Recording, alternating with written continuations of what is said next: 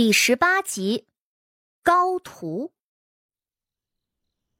卢氏觉得今日女儿做事实在是太过莽撞了，往后那都是一家人，现在闹得大了，一荣俱荣，一损俱损，谁的名声都不会好听的。不过好就好在这谢桥一直是养在外头的。乔儿，听话，去衙门一趟。将事情说清楚了，就可以走了。谢桥冷着一张脸，有什么可说的？不就是想要查明此尸体的身份和死因吗？我十分清楚，还需要衙门做什么？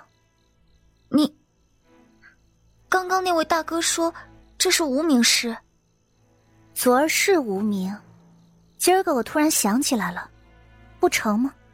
乔儿。你别胡闹！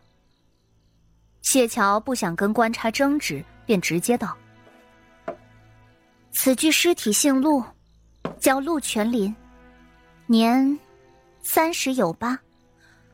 陆全林半年之前与其主子一起出门，路遇强盗被砍而亡。他家中有三子，以及老父、妻子，亲人都在京城了。”官差一听，拧了拧眉头。半年前的强盗案，没错，当时的死者有不少，你们只需查一查便知道。还有几个奴仆一直都没有被找到。是有这事儿。受害的是巡查使陆大人。官差点了点头。当时这个案件可是震惊四方，因为杀害陆大人的凶手一直都找不到。后来，这查案的人不知从哪儿得到了消息，把当时的县令大人给抓了起来，说是县令大人买通强盗做的，这案件才了结了。但是他们是官府人员，自然是知道陆大人当时一行人还少了谁。陆大人当时是微服出行的，根据路人的言辞，他身边跟了三个人，应该是两个护卫。还有用来掩人耳目的女子，而案发现场只有陆大人和其中的两人，还有一具尸体，找了许久都没找到，没想到竟然在此处。官差严肃的问道：“你是怎么知道他的身份的？又为何知情却不早早报来？”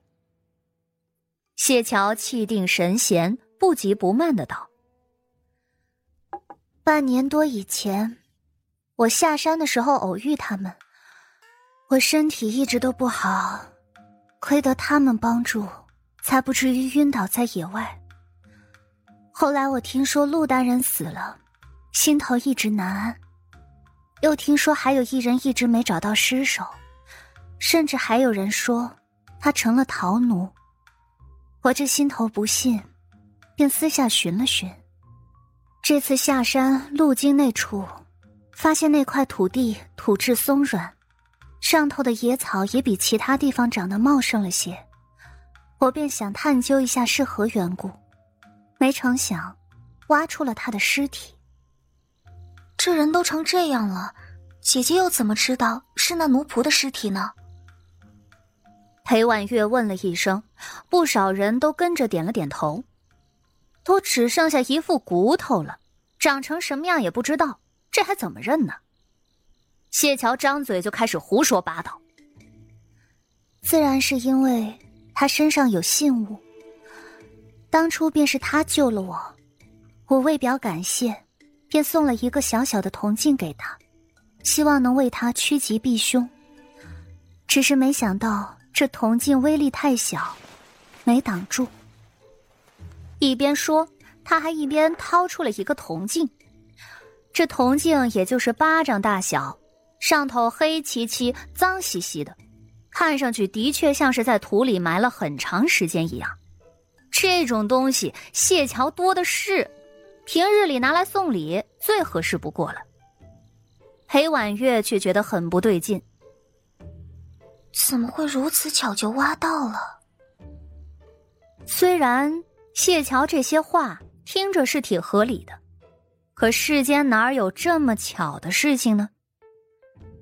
谢桥笑眯眯的看着他，裴婉月见状，一脸的小心翼翼。啊，我我说错什么了？就是这么巧。裴姑娘若是觉得奇怪，可以下去问问他，怎么偏偏就埋在了我的脚下，被我发现了。谢桥满脸的讽刺，裴婉月面露委屈。谢桥说完，就给自己倒了杯水，慢慢的喝着，突然又轻笑一声：“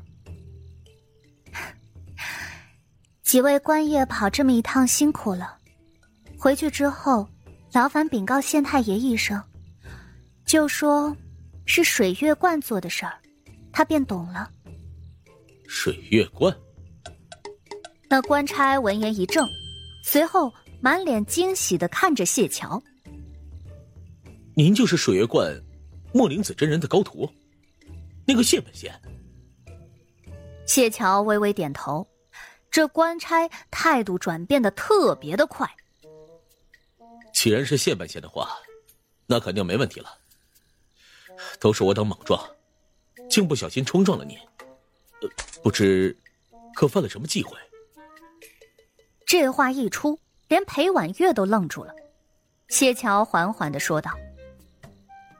也没什么，最大的机会被别人担了，你们的问题不大。这话一出，官差就松了口气。他们早就听说过水月观了，里头莫灵子莫真人说出的话就没有不准的，而真人只有一个徒弟，人称谢半仙，也是有真才实学的。如今这县太爷才上任几个月，刚上任的时候也不知道冲撞了什么，老母亲重病在床，怎么都不好。后来还是将人抬上了水月观，才有了些起色。如今老太太身体健康，再活上二十年都不成问题。而这水月观也不是头一回挖尸骨了，早先也曾有过，替官府寻过几次人，每次都特别的准。只可惜，水月观这师徒俩很少会下山，每次都是县太爷亲自上去拜见，所以他们也只是听过名声，从没见过人。这会儿瞧着，嘿，果真像是县太爷说的那般，仙风道骨，傲然出尘。